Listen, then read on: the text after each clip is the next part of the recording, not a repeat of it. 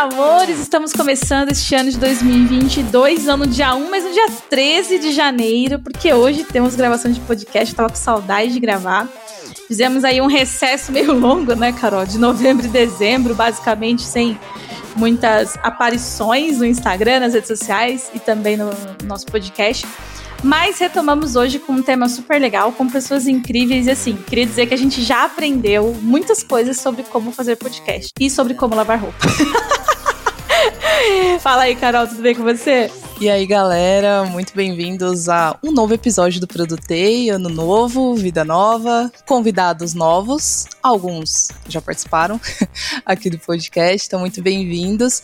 Muito feliz de começar esse ano, até trocando um bate-papo com uma galera que também contribui com a comunidade. A Aninha, no final do ano passado, teve uma ideia super legal de chamar pessoas que também fazem e participam de podcasts de produto. Então, eu já vou iniciar aqui as apresentações. Nós convidamos a a galera do Papo de Produto. Então, diretamente do Papo de Produto, bem-vindo, Vinícius Maia. E aí, pessoal, muito obrigado pelo convite. Fiquei muito feliz de ser convidado para um podcast. Estou acostumado a ser o vocês da história, né, de entrevistar as pessoas, fazer perguntas. Hoje eu estou aqui para responder. Espero que eu responda bem as perguntas de vocês. Né? A gente vai falar sobre tendências.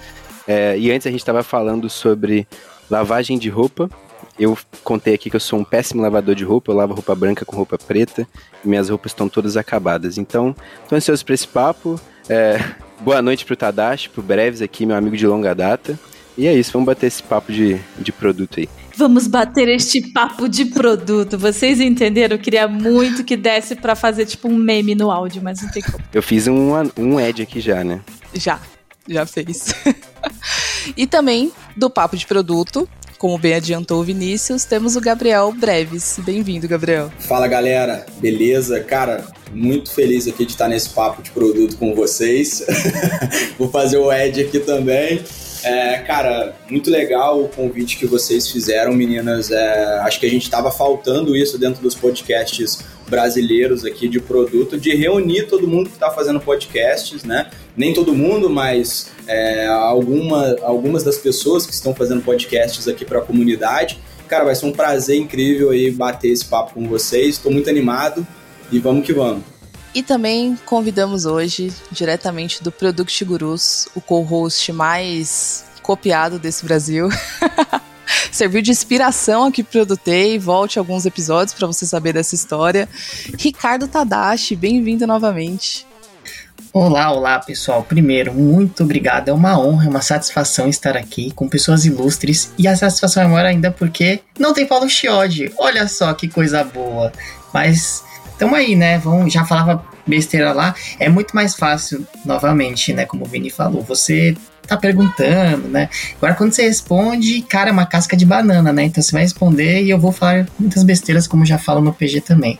Novamente, obrigado. Sempre que eu tô entrevistando as pessoas, eu penso assim: eu não tenho essa capacidade de dar essa resposta maravilhosa. Então, será que as pessoas vão pensar isso de mim hoje? De que eu falei alguma coisa que presta? Vamos ver se a gente vai falar besteira ou se a gente vai falar coisa que presta, né, Tadashi?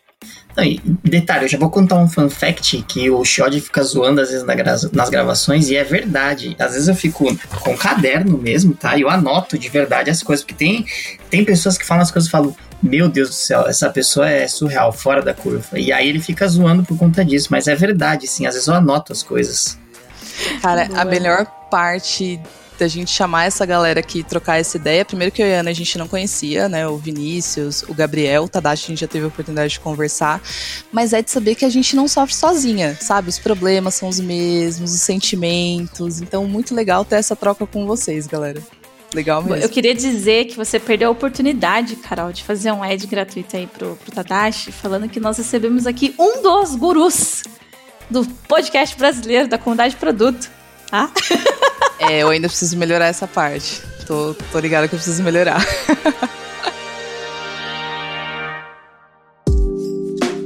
Bom, galera, a ideia desse episódio é a gente, começo de ano, né? Aquele sentimento ali, o que, que vai vir por esse ano tal. Foi chamar essa galera para compartilhar um pouco sobre quais as tendências, as expectativas na área de produtos para 2022. Então, queria já começar sabendo a opinião de vocês aí, né? A gente em 2021 viu um cenário que a pessoa de produtos era a bala de prata para resolver todos os problemas da empresa, muita concorrência ali no mercado, muita busca pelos profissionais de produtos. E aí, em 2022, vai continuar essa tendência?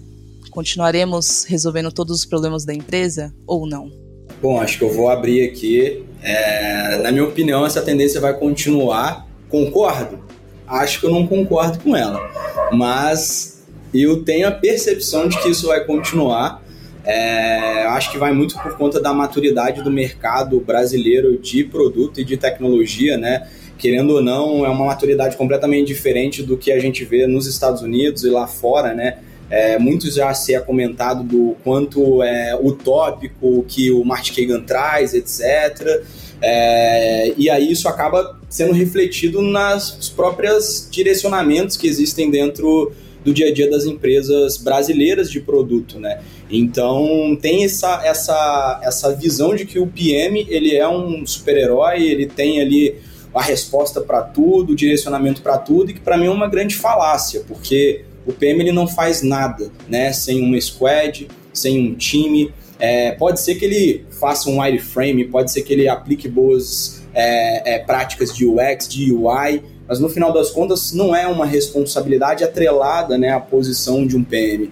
É, o PM precisa codar? Cara, pode ser que alguns PMs codem ou façam ali é, comentários ou opinem sobre o código, mas é responsabilidade do PM? Não.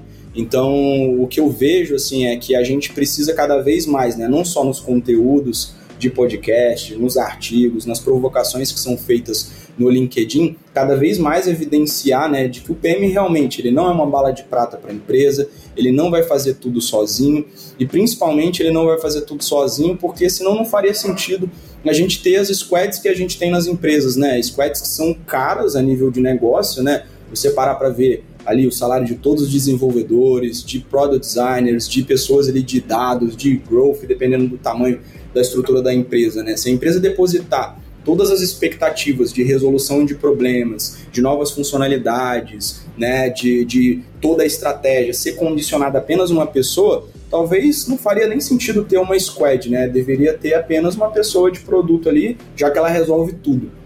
Mas as experiências que eu tive, todas as pessoas que eu já conversei também lá no próprio papo de produto, é, cada vez fica mais claro para mim de que realmente é, a gente precisa cada vez mais afastar essa ideia né, e tirar um pouco dessa responsabilidade da carga do PM, porque isso acaba criando as confusões para quem inicia na carreira de produto, né? A gente tem várias perguntas que a gente recebe no, no Stories, né, na, nas caixinhas que abre, de perguntas sobre como que um PM deve agir, se o PM tem que codar, se o PM tem que prototipar tela, perguntas que, infelizmente, hoje, por conta de como o mercado é, vem colocando essa expectativa no PM, acaba sendo dúvidas e dúvidas válidas para as pessoas que querem iniciar na área, né?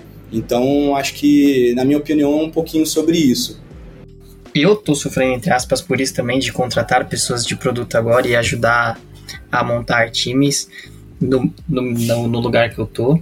É, mas eu acho que sim, e até um ponto que começa a me chamar um pouco a atenção também é a frenesi, entre aspas, de final de 2021 ser muito mais forte em 2022, até por conta das aplicações de modelos híbridos que algumas empresas estão começando a fazer, né? Então, um ponto antes da área de produtos que não era tão forte quanto uma área de desenvolvimento, de tecnologia, era o full remoto. Eu acho que em 2022 o desafio vai ser maior porque muitas pessoas estão saindo para mercados internacionais. Então, acho que quando a gente imaginou há 5, 10 anos atrás, né, que começou isso com o desenvolvimento de software, falava, ah, isso não vai durar tanto, cara, não só como reforçou no Covid, como mudou é, estruturas de empresas desde, por exemplo, áreas de RH, nunca vi empresas tão forte.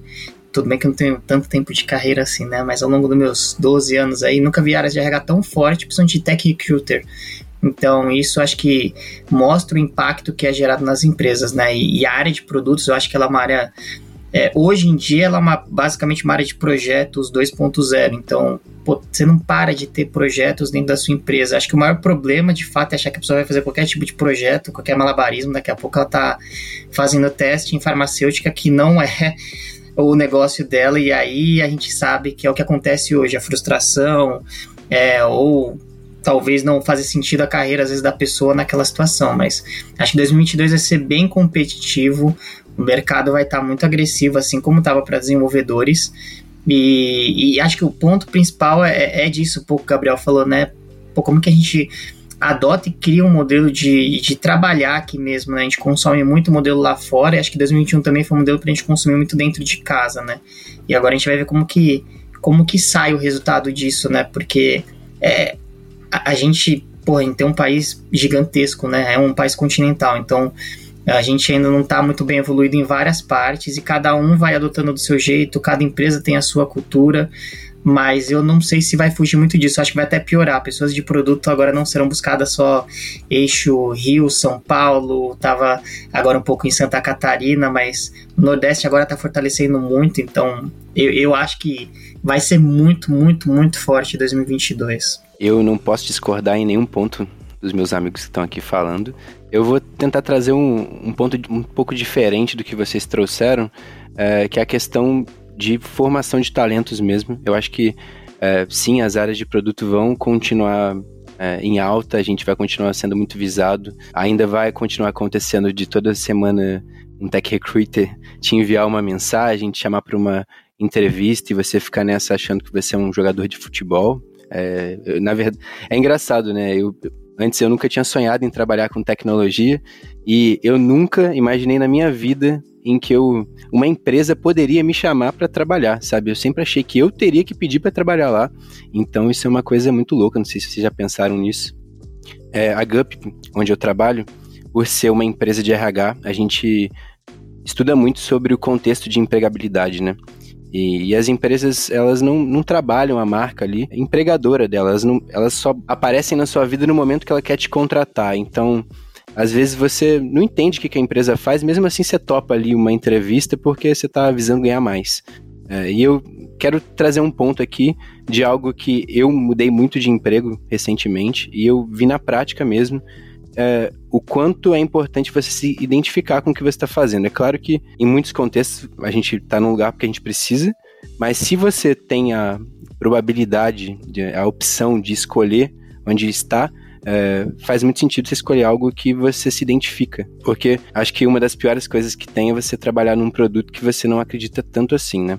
Então, respondendo à pergunta de vocês, acredito que sim, a área de produto vai continuar super crescendo, a área de tecnologia no geral, mas existe esse ponto de que não vai ter talento para todo mundo. A gente pensa muito em, em vagas, a gente pensa, sei lá, no Nubank, no iFood, em, é, empresas que são mais visadas, sabe? Mas tem muita empresa pequena, empresa é, que está começando a aderir tecnologia que também precisa de pessoas de produto e vai ficar muito difícil de competir, sabe? Vai ficar muito caro. Acho que todo mundo já vai percebendo esse movimento no mercado, né? Vai ficando muito complicado de competir. E aí eu acho que a gente chega num outro ponto, que é essa questão de, sei lá, pô, nada contra, não quero criar uma polêmica aqui não, tá? Mas eu vejo muita gente dizendo assim, ah, eu sou PM sênior, mas, pô, o que, que é um PM sênior? Você é uma pessoa que tem quanto tempo, sabe? O Tadashi falou ali, ah, trabalha 12 anos com isso. Pô, se ele, se ele não for sênior, sabe? Tipo, eu trabalho há 3, 4 anos, sabe? Eu sou sênior perto dele. Essa é uma discussão muito louca, sabe? Eu acho que o mercado vai começar a fazer umas loucuras. Pessoas que não têm conhecimento para tocar um produto vão começar a assumir cadeiras, vão começar a tomar decisões, sabe? E aí vai dar merda, né?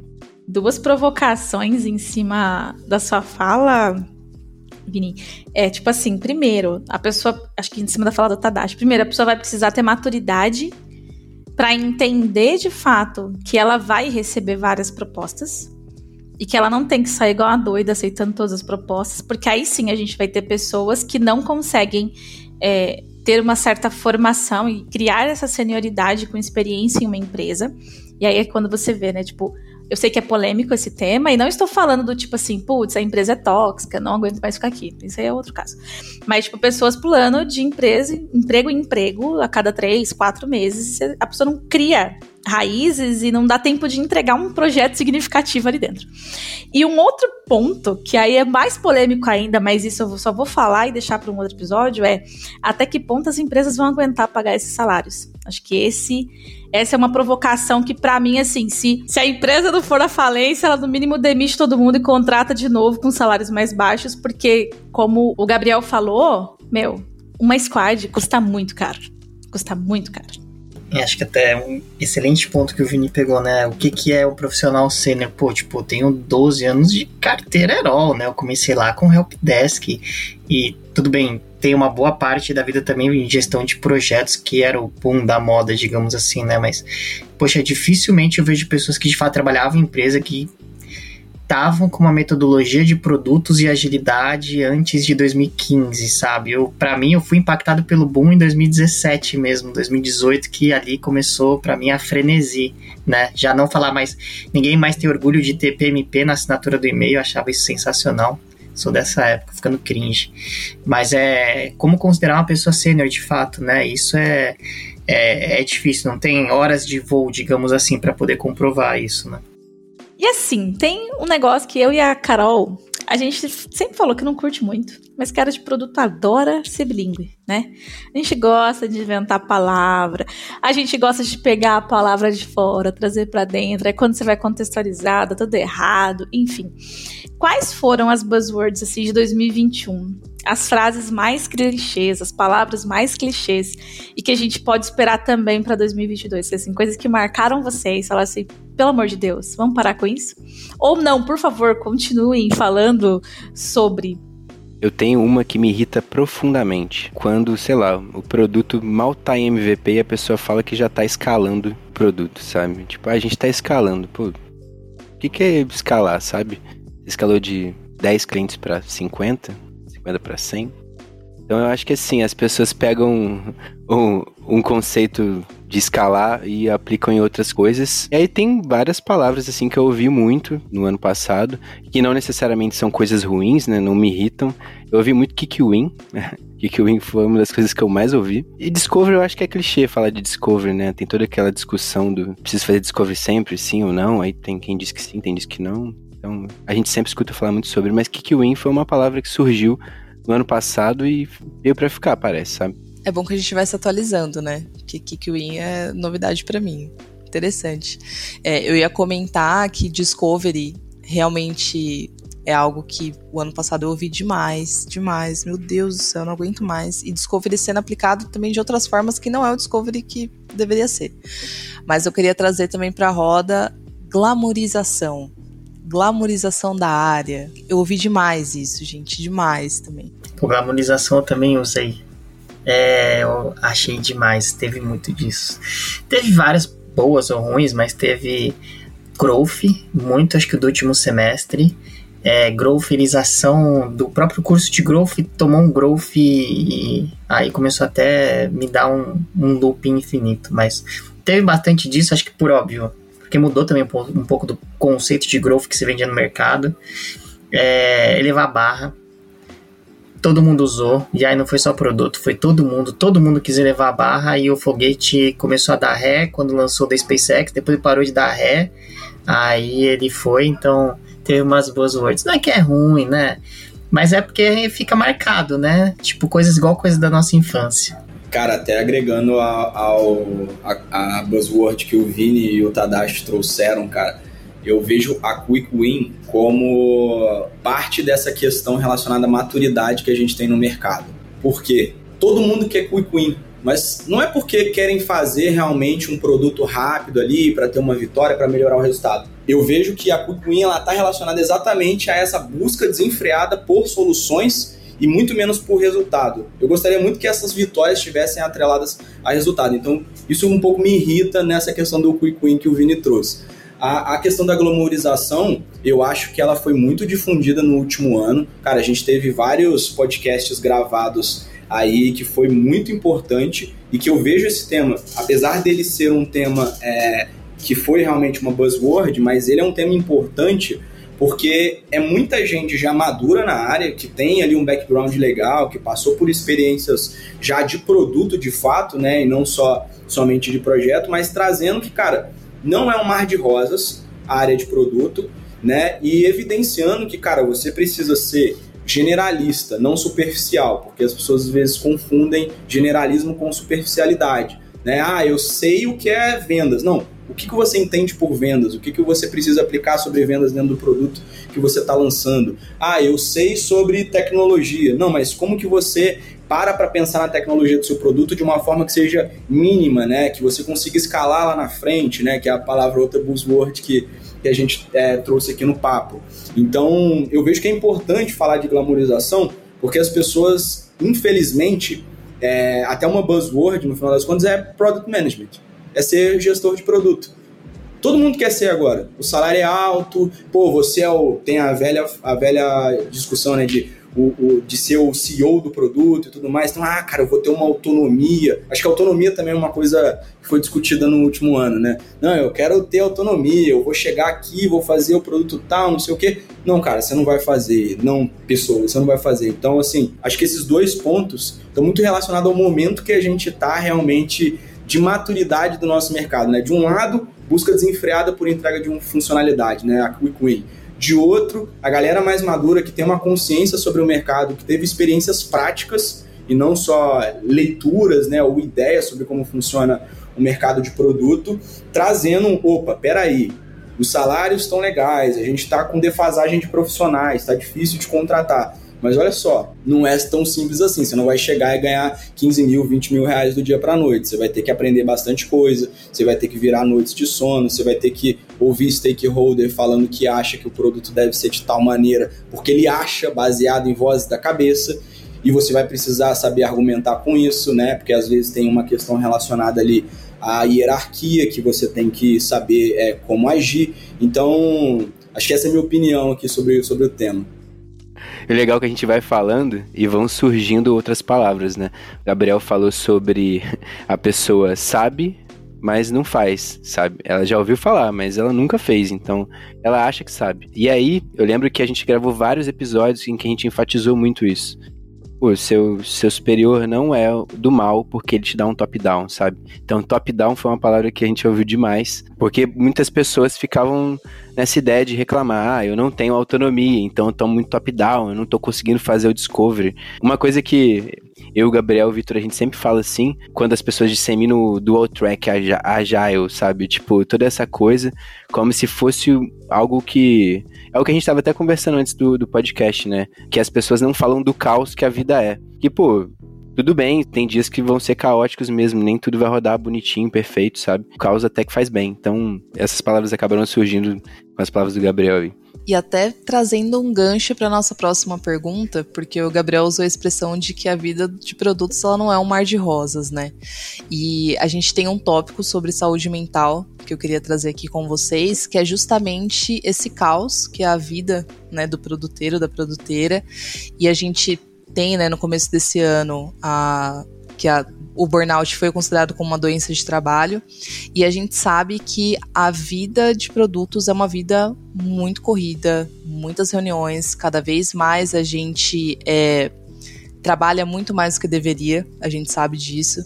É, e aí eu queria entender com vocês se vocês acham que essa classificação, sendo considerada uma doença de trabalho, se nesse ano de 2022 pro mundo de produtos em si, né, essa correria do dia a dia, se pode trazer alguma diferença, né, ou até de falar mais sobre esse assunto, ou de ter uma mudança de mentalidade na parte das empresas também, de puxarem tantos os funcionários, ou enfim, ou até mesmo estabelecer alguns limites. O que, que vocês acham sobre isso?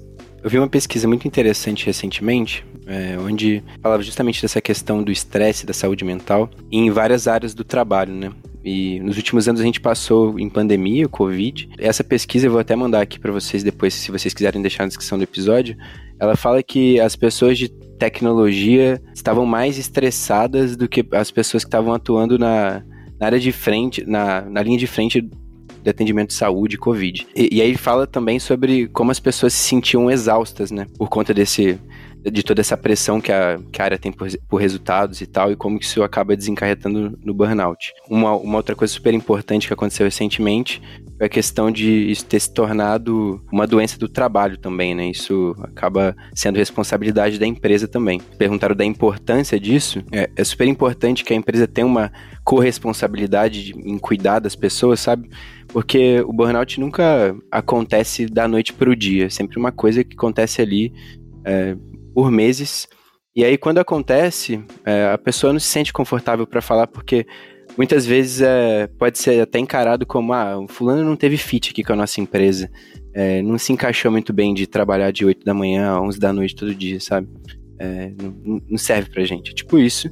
Então a empresa acaba tendo uma corresponsabilidade que era para ser genuína, mas já que não está sendo, agora passa a ser algo legal, né? Algo estratégico para a empresa. Então Acho super importante. É uma coisa que a gente deveria falar mais, assim, no, no dia a dia. Porque às vezes a pessoa tá com todos os sintomas, assim, não tá indo bem. E demora a perceber o que, do que se trata, sabe? E demora a tratar, então é, acho super importante isso ser uma responsabilidade da empresa também.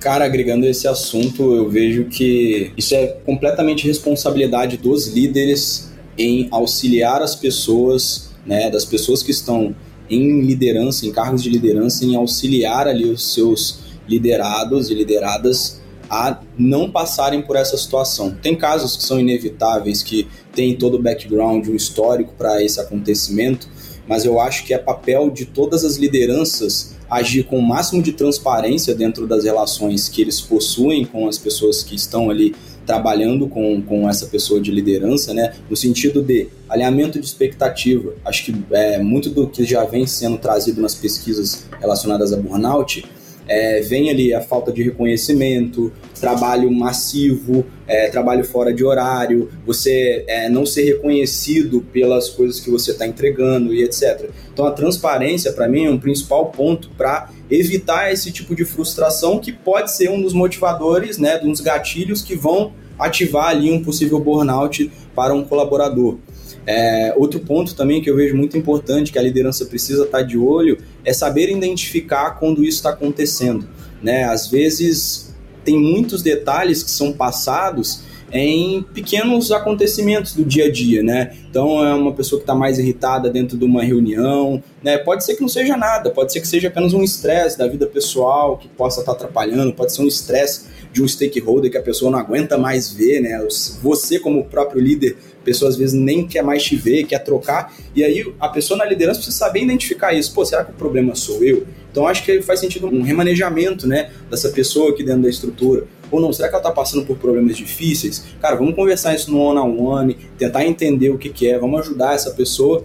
E, e não só esses dois pontos, mas também outro ponto, criar gatilhos para evitar. Né? Cara, como que a empresa e as lideranças podem criar ali planos de contingência, digamos assim, para evitar essas situações de acontecer, né? Cara, o team building tá legal, como é que estão as relações extra do trabalho, né? Cara, a gente tem happy hour, a gente tá conversando, as pessoas se sentem confortáveis no ambiente de trabalho delas, elas se sentem confortáveis para dar feedbacks negativos sobre a estrutura, sobre a empresa.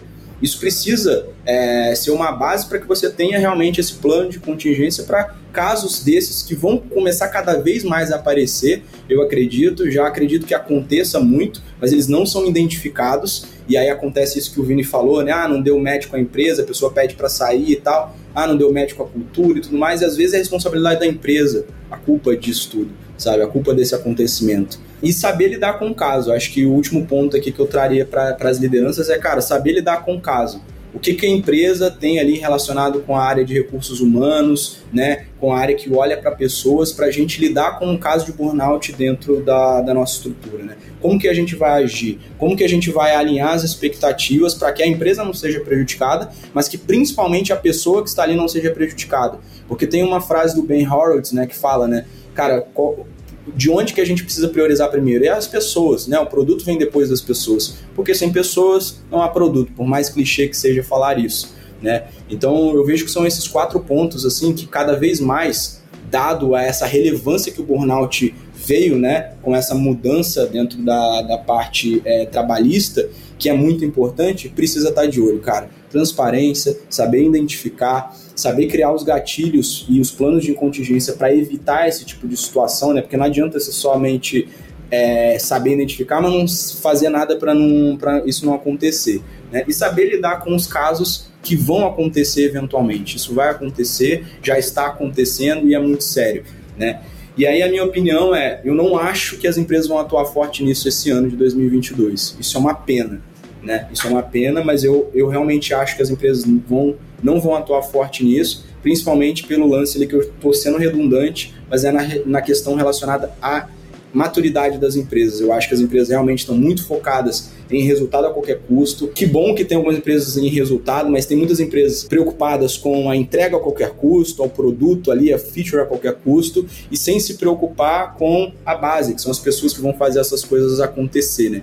E aí a liderança, a gente fala tanto de empatia, né, no, no mundo de produto, pô, o PM tem que ser empático, né? A pessoa PM tem que ser empática, tem que entender o usuário, tem que entender as dores da empresa, as alavancas de crescimento, etc. Só que quem vai mudar essa situação toda do burnout para evitar que faça isso acontecer são as lideranças. Então, se tiver alguma liderança ouvindo, o que eu posso dizer é façam algo, sabe? É, quem tem o poder de mudar alguma coisa dentro de uma organização são as lideranças. Né, para fazer alguma coisa acontecer. Então, se você não teve isso de uma pessoa que te liderava, Cara, faça o que você gostaria que tivessem feito por você. Então comece a discutir, comece a falar com seus pares, né? GPMs, heads de produto, né? Vamos começar a falar sobre esses assuntos para quem sabe em 2023 a gente ter mais pessoas, mais empresas preocupadas com isso, porque realmente dado todo esse cenário que a gente tem hoje no mercado, de troca de cadeira, de entrega a qualquer custo, eu realmente não acho que as empresas vão atuar forte nisso.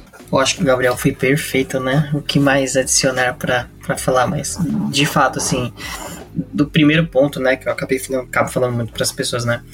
Hoje a gente não tá no modelo híbrido barra home office ideal, a gente ainda está enclausurado, para não falar outra coisa. Então, talvez até um dos problemas que o mercado acaba trazendo isso, e, e aí eu acho que esse que é o real problema e mexe muito com o psicológico das pessoas, como o próprio Gabriel falou, né? Hoje a gente está numa numa área muito bem beneficiada, né? A gente tem salários pô, exorbitantes perto da média das pessoas que a gente desce ou mora junto em qualquer lugar, em qualquer bairro, a não ser que você esteja muito extremamente bem posicionado, mas é, é difícil. Então isso acaba te trazendo outras coisas junto, né? Então tem a questão da pressão, por óbvio que acho que é por fora, é, essa questão pessoal e até financeira também, ela pega muito para as pessoas, né? Então isso acaba também prejudicando mentalmente as pessoas de pensar em, putz, será que eu tomo decisão? Daqui a pouco, ah, eu faço o que eu gosto, mas eu tô estressado e tem fulano que tá em outro lugar, ou fulano que tá em outro lugar e tá ganhando mais e, putz, sei lá, se compensa toda a dor de cabeça.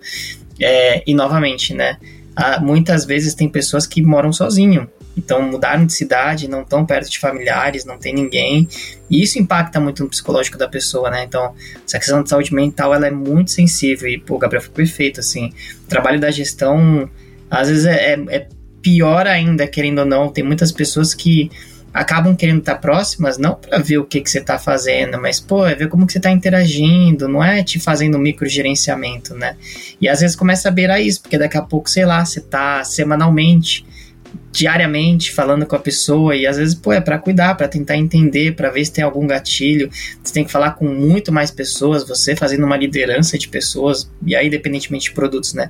Você tem que falar com muito mais pessoas para tentar identificar, nossa, por que, que a pessoa tá estranha? Ou o que que tá afetando? Às vezes a pessoa não quer te falar diretamente, tem assunto muito sensível, não tem mais hora do cafezinho, almoço, é o happy hour que você acaba descobrindo. Então, acho que de qualquer forma, o modelo default é sempre pensar que a gente está isolado, a gente está em isolamento, né? Então, pensar em pessoas, e aí que é o difícil, né? A, pessoa, a empresa ter esse objetivo muito forte e aplicar, não só colocar nos OKRs, né? Mas aplicar também pensar em pessoas e plano para pessoas. Acho que isso é bem difícil. E como o Gabriel falou, cara, é, é, agora entrou como uma doença, né? Como, como que a gente resolve isso dentro da empresa? Qual que é a solução que a gente tem para uma pessoa que está passando por uma situação dessa? Como que a gente entende no meio de tudo isso, né?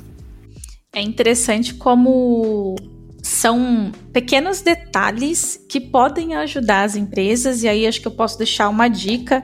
Eu já comentei muito da GC, quem me segue no LinkedIn sabe que eu falo muito bem da empresa onde eu tô, porque eu acho que a GC é muito fora da curva. GC, para quem não sabe, é Gamers Club. eu acho que é uma empresa muito fora da curva, assim, que eu, meu, tenho uma admiração gigantesca. literalmente nunca trabalhei numa empresa assim. E eu tive a iniciativa de, em dezembro, a gente tem um, um, percentual muito baixo de mulheres na tecnologia. E aí, quando se fala de mundo de jogos, piorou. Né? Então, a gente tem poucas meninas, né? Poucas meninas dentro da GC e existe um, uma sede muito grande por fazer esse número aumentar e o pessoal de People lá, beijo para vocês, tem se empenhado muito para isso. Uma das iniciativas que eu tive no ano passado, que, meu, foi tão assim, besta, mas que valeu tanto a pena, que foi chamar um cafezinho só das meninas. Então, basicamente aconteceu hoje, o primeiro cafezinho, mandei um invite para as 20 e poucas meninas. Uh, a gente fez um, marcou o cafezinho das 10h30 até 11h30, até meio-dia mais ou menos. É literalmente abrir o Meet e ficar papeando, porque, né? Normalmente eu falo com os desenvolvedores sobre escova de cabelo, sobre coisas de mulher. Mas, tipo assim, eu falo, gente, vocês vão ter que me escutar, me desculpa, mas eu preciso falar com vocês que eu comprei uma escova de cabelo nova, não sei o quê, e eles super interagem junto. Mas é um negócio tão pequeno e surgiram papos tão sérios, assim, e de forma tão descontraída, falando sobre desde de questões íntimas de relacionamento, a criação de filhos, a coisas nada a ver. E você começa a perceber nesses pequenos encontros e pequenos momentos esses gatilhos que até o Tadashi falou, né? Tipo, tipo, a gente não tem mais o happy hour, a gente não tem mais o cafezinho, mas se estamos em momentos de isolamento social ainda, mesmo que um pouco menos restritivo, e agora parece que as coisas estão começando a voltar a ficar restritivas, ou vão começar, né? Criar esses outros formatos de encontro e priorizar esse tipo de relacionamento é muito importante. Porque muitas vezes, se você chamar a pessoa de canto e perguntar o que, está acontecendo, ela não vai te falar. Ela vai falar, não, cara, tá tudo bem, desculpa, vai pedir desculpa, vai falar, pô, vou melhorar, mas você não sabe de fato o que está acontecendo por uma questão de falta de relacionamento da empresa. Eu acho legal como acaba que tudo está meio que interligado, né? A gente começou falando sobre é, a crescente de, da área de produto, foco no, em pessoas que são PMs, né? É, mas de que, que adianta todo esse esforço para contratar se a pessoa não fica no lugar, sabe? Se a empresa não cria um ambiente para ela se desenvolver, para ela se sentir confortável. Então, de certa forma, dependendo da, da forma que a empresa lidar com isso, né, lidar com, com essa nova lei, é, vai até beneficiar as empresas porque tornando o ambiente, e assim como você disse da GC, eu adoro a GUP por tudo que ela faz focado em pessoas, é, a GUP é uma empresa de RH, então precisa dar o exemplo, né, então ela dá o exemplo muito bem e isso é super legal você ver como que isso impacta no, no dia a dia mesmo, sabe, é na áurea das pessoas. As pessoas estão felizes de estar tá fazendo o que estão fazendo. Então isso é, isso é muito legal. E as empresas, acho que as empresas precisam pensar nisso, porque uma coisa está ligada na outra. A cultura da empresa está totalmente ligada à retenção de pessoas, desenvolvimento. O que você entrega, pô, pensa que chato. É, você tem um PM, ele desenvolve um produto, no momento que ele vai lançar, ele larga o produto, chega uma outra pessoa sem contexto nenhum. Então, isso acontece todo santo dia, sabe? É, o time que desenvolveu o produto já saiu. Quantas vezes a gente não vê isso? Aí você vai mexer numa ferramenta e fala, meu Deus, como é que. Quem pensou nisso, sabe?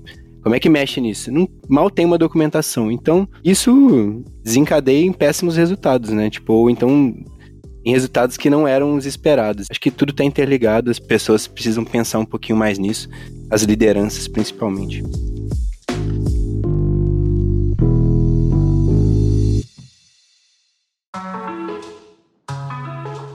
Bom, estamos falando aqui com produtores de conteúdo, né? Sejamos sinceros, todos aqui produzem conteúdo para a comunidade de produto. É, e eu queria saber de vocês, assim, como que a comunidade tem se ajudado e quais iniciativas vocês têm visto ou até mesmo realizado para tornar essa área mais acessível, porque a gente sabe que, de fato, estamos em alta, né? A, a, área de tecnologia em si está super em alta.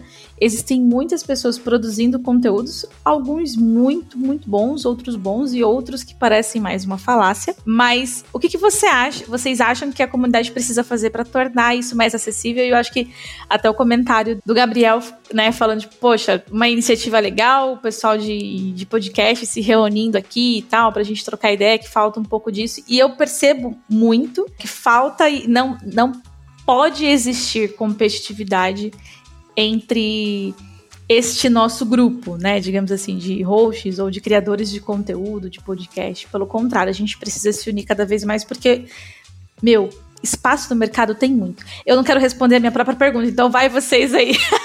Eu comecei a engatar aqui. Primeiro, né, acho que o ponto, o Shod me. Shod, um abraço, você me demitiu do Product Gurus, brincadeira. depois, o caos, depois vocês perguntam pro Shod qual que foi o caos de hoje, que ele foi o maior responsável por isso, para variar. Por isso que eu amo ele de paixão. Minha vontade, ele mora aqui perto, é de ir lá na casa dele, bater na casa dele agora e perguntar um pouco sobre o que, que ele acha.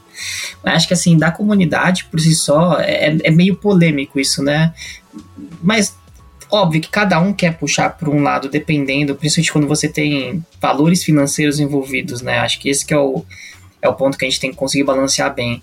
E a gente acabar aplicando um dos pontos ali também de produtos éticos, né? No final do dia, o que, que a gente acaba vendendo, e aí a gente está falando do nosso próprio conteúdo. Mas eu acho que é, é, sensacional ter várias iniciativas e ter vários pontos de vistas. E tudo bem, não tem certo e errado, acho que tem o certo para aquele momento. Tem pessoas que precisam de determinados tipos de cursos, querem consumir aquilo, são formatos daquele jeito, às vezes pode ser formato que você não goste, né, ou não seja mais adequado mas tem uma várias pessoas que gostam e que acham e que ajuda. Uh, acho que isso também é um ponto importante, né? A gente ainda está numa, numa área, num modelo de área que ele é muito novo, ele é muito recente no Brasil. É, não tem uma década de no final do dia assim que o mercado rode bem essa área, né? A gente está falando se for 10 anos atrás, 2012. Então, começando a implementar o ágil aqui e ter esse modelo de produtos. Então, Acho que o importante é trazer muita coisa, a gente começar a debater muita coisa e tudo bem. Às vezes a gente acha, pô, um produto muito pouco conteúdo, mas é, é, tem pessoas que estão descobrindo agora o que é essa área, assim como a gente fez esse mesmo movimento há uns anos atrás. Então, eu acho que as iniciativas que são melhores, de fato, é começar a tornar mais acessível. A gente entende que as pessoas têm um salário muito alto, mas para trazer gente para cá, e é difícil é, criar pessoas dentro das empresas, a gente sabe que é uma batalha horrenda, mesmo que a gente tenha várias iniciativas, às vezes a iniciativa vem e ela não é recorrente, né? Mas como que a gente torna isso acessível para as pessoas entrarem de forma massiva é, no mercado mesmo? Como que a gente ajuda, né?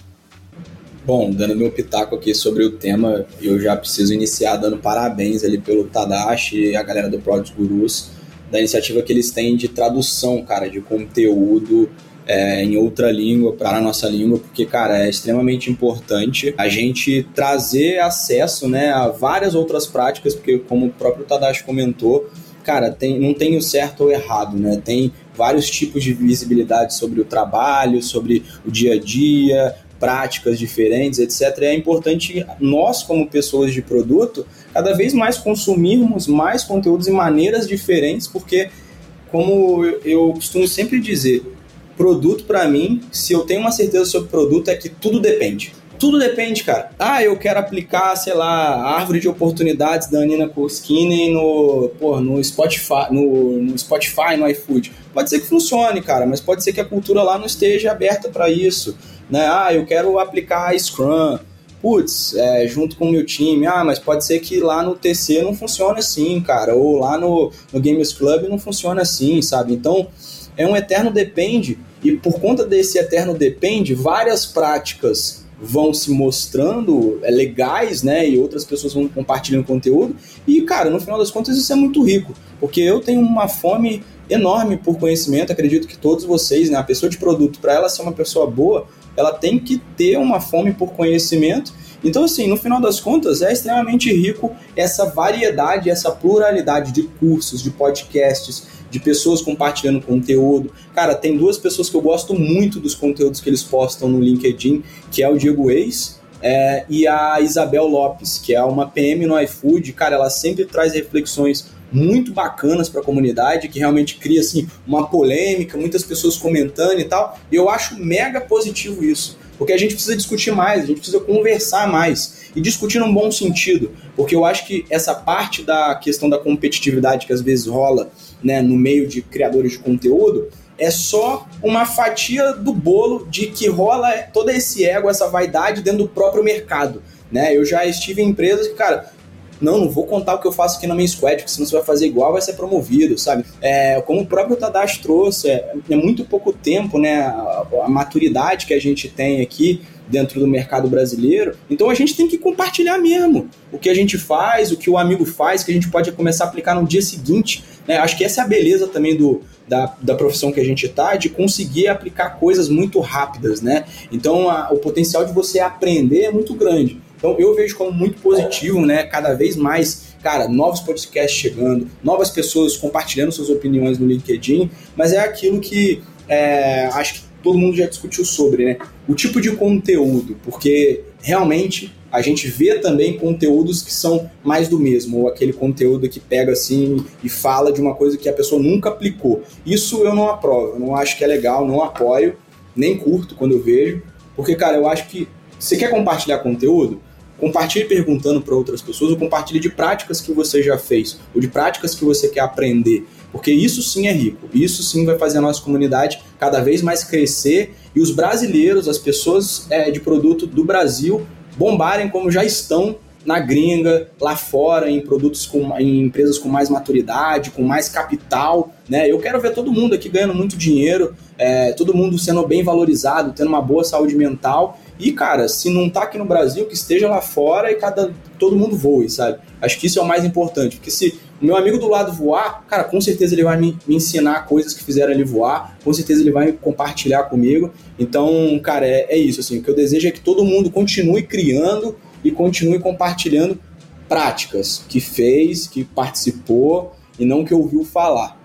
E antes do episódio, a gente estava até conversando sobre como eu e o Gabriel começamos o papo de produto.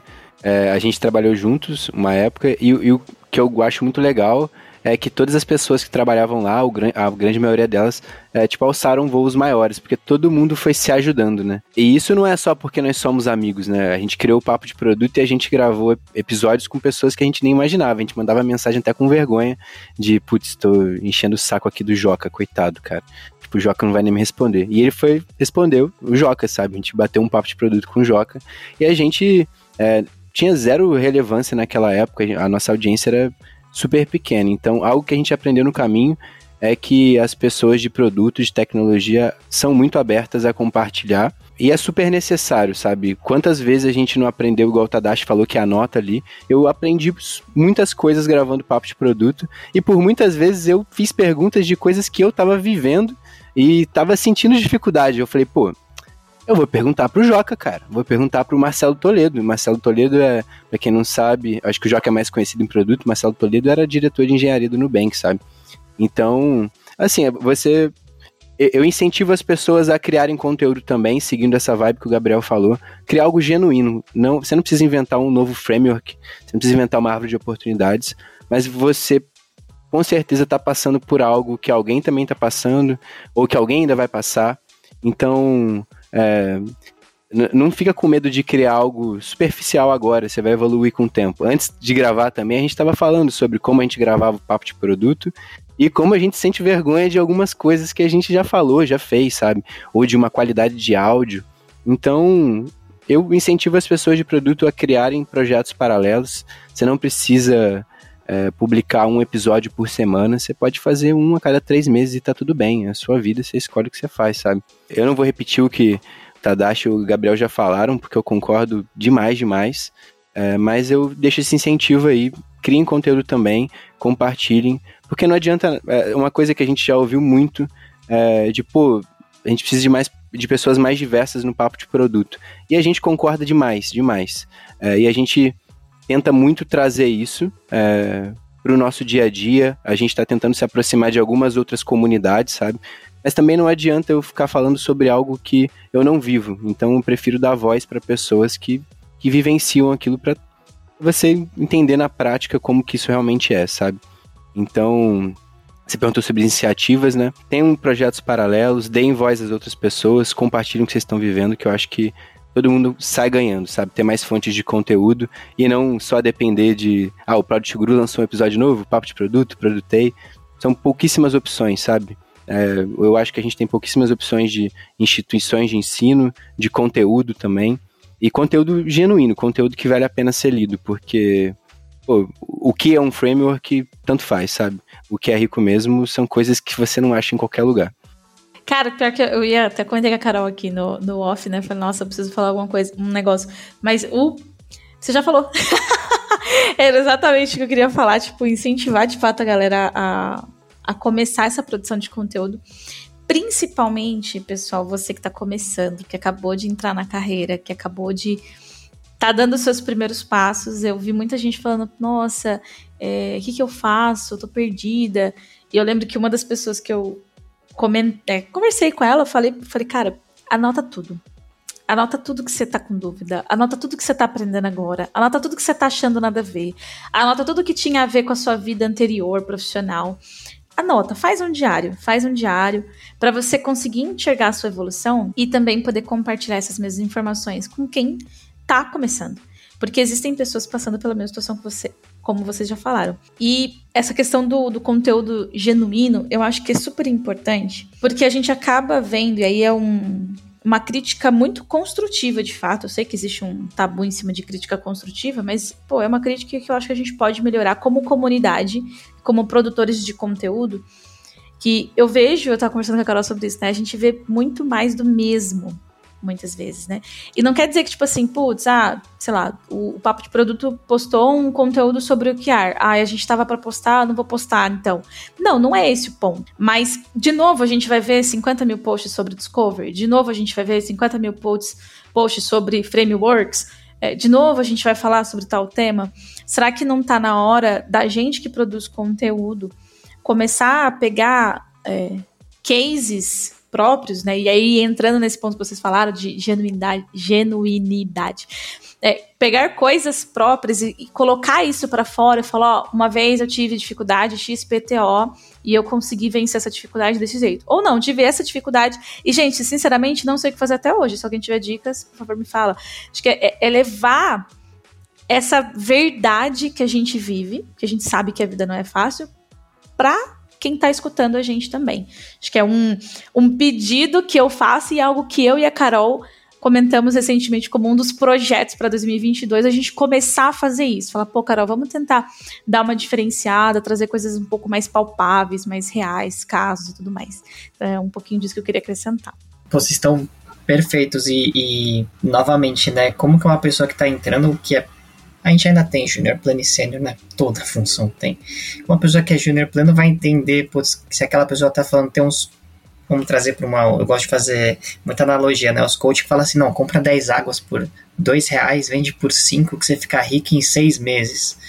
A pessoa não consegue entender de fato que é isso. E o pior é que eu tô brincando, mas acontece, né? E não tem como ter discernimento disso. Então, todo mundo tem que acabar aprendendo. Acho que, novamente, né?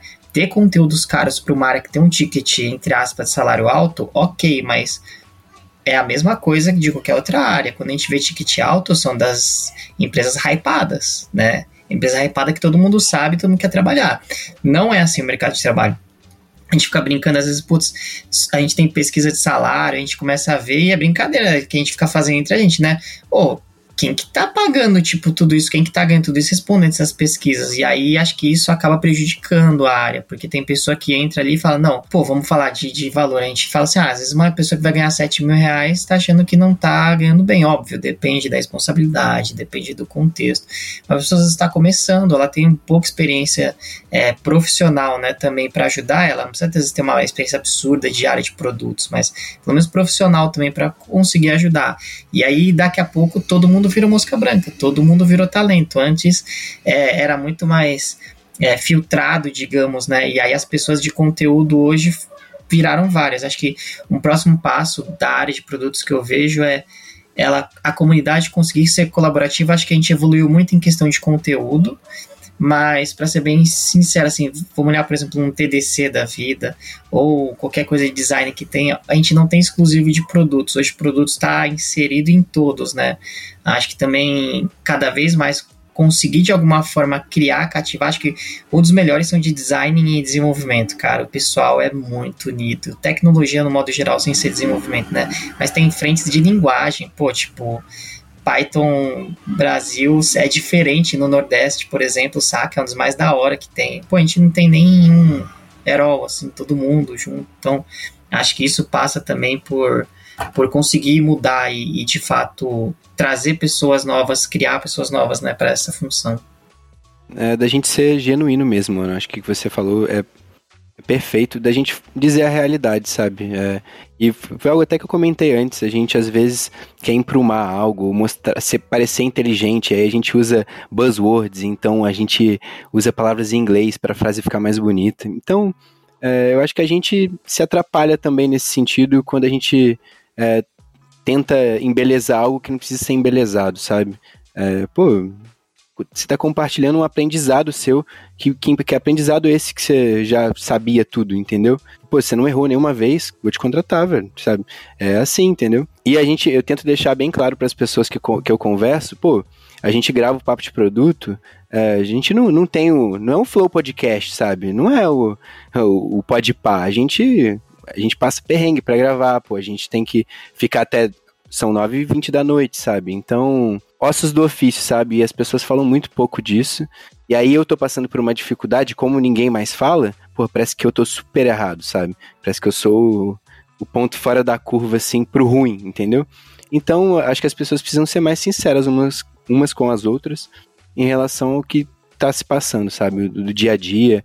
Pô, sentir dificuldade em, em, utilizar isso, sabe? Ou então, pô, nunca usei isso na prática, mas é, uma coisa que eu faço, eu tenho um amigo que mora comigo e no começo da carreira dele ele sempre falava assim, cara, pô, mas eu não sei fazer isso. Gente, hoje a gente tem o Google, tipo, é bizarro como você encontra tudo no Google, pô. Você não precisa saber, mas você precisa pegar lá do Google, adaptar pro seu contexto, você valida com as pessoas, sabe? E pô, não é vergonha nenhuma você não saber fazer uma coisa. Ou às vezes na sua empresa, às vezes não tem uma estrutura de documentação. Cara, pega o modelo do Google e adapta pro seu contexto tá pronto. Você não precisa fazer uma super dinâmica, tipo, juntar a empresa inteira e demorar seis meses para fazer um EPT, sabe? É, tipo, esse tipo de coisa. Ser menos. Uh, tech é super legal, a gente é descolado e fazer o que tem que ser feito, sabe? Eu acho que precisa ser um pouquinho mais assim também.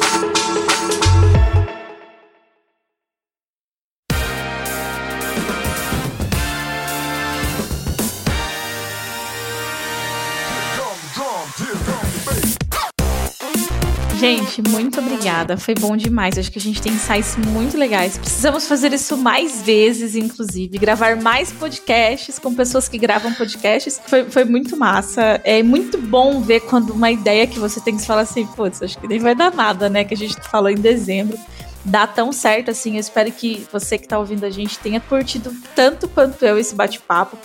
É, é uma galera muito sensacional. Obrigada, Tadashi. É, obrigado, Vinícius.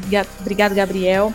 Espero que possamos ter mais produtores de conteúdo numa próxima aqui, outros podcasts, outras pessoas que fazem diversas outras coisas para a comunidade. E esse lance da iniciativa, né, que, que vocês comentaram, acho que é algo que a gente que produz conteúdo precisa começar a dar esse primeiro passo, sabe? Se a comunidade, se a gente vê que a comunidade de design é, é, ou de tecnologia está super engajada, a gente ainda não tem alguma coisa, pô, vamos se reunir, vamos tentar criar.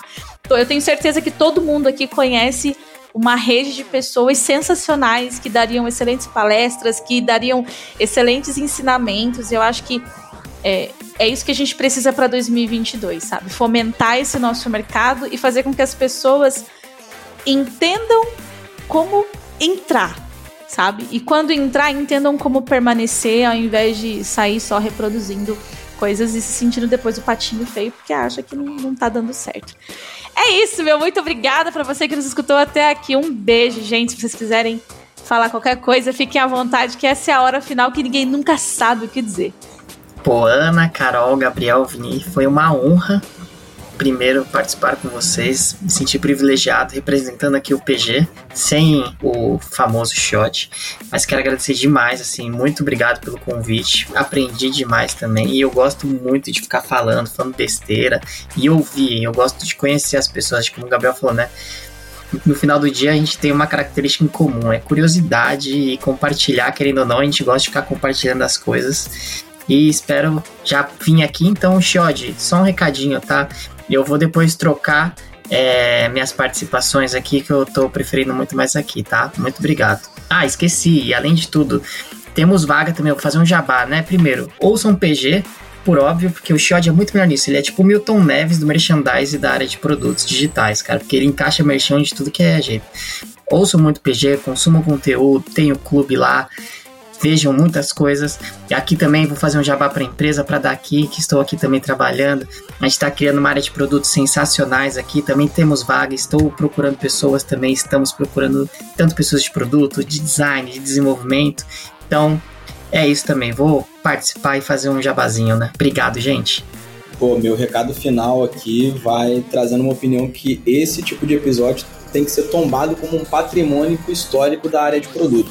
Acho que todo ano a gente tem que fazer um papo sobre esse de tendências e a Produtei assinando embaixo, hein? Eu vou levantar aí, se a galera curtir, comenta lá no Instagram, no Twitter, sei lá, pra gente continuar essa parada.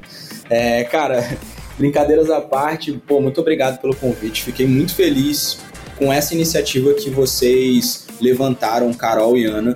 Eu acho que já tinha passado da hora da gente reunir as pessoas aí que estão produzindo conteúdo. Obviamente faltou um monte de gente boa aí também para estar tá aqui nesse papo. Mas quem sabe no ano que vem a gente não faz um evento presencial, uma parada aí para todo mundo participar, trocar e interagir. Eu acho que seria incrível. Foi um prazer mesmo bater um papo com vocês, com o Tadashi, foi um prazer conhecer ele também. O Vini eu não posso dizer muita coisa não, porque a gente se fala todo dia, então eu já tô enjoado um pouco da cara dele aqui já, galera. Preciso, preciso é, é, falar sobre isso. Mas é isso, galera. É, fazendo meu jabá aqui também, escutem um papo de produto, né? Eu tô com vagas abertas no TC, então se você é uma pessoa de produto e quer ajudar ali o brasileiro a investir melhor, fala comigo, me manda uma mensagem no LinkedIn, com certeza a gente vai, vai trocar bastante. É isso, pessoal. Beijo, obrigado pelo convite mais uma vez, meninas.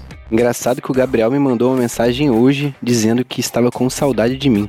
Olha só que loucura. Qual é, cara? Você tá me, você tá me, ó, você tá me expondo, cara. Tinha que ter como colocar um print aqui. É, mas eu, eu tenho um recado só. Tenho um recado só. Eu acho que a gente que já trabalha com produtos, a gente tem o papel de abrir portas para as pessoas que não trabalham com isso. De preferência para pessoas que não têm a oportunidade. É, não adianta nada, pô. Nada contra quem estudou na PUC ou no, na SPM, em faculdades iradas, sabe? É, mas abram portas para pessoa, pessoas que não sabem o que é tecnologia. É, eu sou muito grato ao Gabriel porque ele foi uma pessoa que fez isso para mim. Fica um momento fofo aí. E eu não vou divulgar vagas da GUP. Oh. Eu, ó, a, a, a daqui, o TC são incríveis. Não vou divulgar a vaga da GUP, mas eu queria dizer que só na GUP tem Short Friday. Sexta-feira a gente para de trabalhar cedo. Então, pô, fica que aí. Justo. Se você se interessar, existe um portal de vagas da GUP. Mas eu não estou falando de vagas da GUP, não. Estou falando da Short Friday. Valeu, pessoal. Obrigado pelo papo, eu adorei. E vamos, vamos manter esse papo anual, ou talvez até menos do que anual. Anual há muito tempo. Galera, vocês são sensacionais. Valeu e até a próxima. Beijo, fui!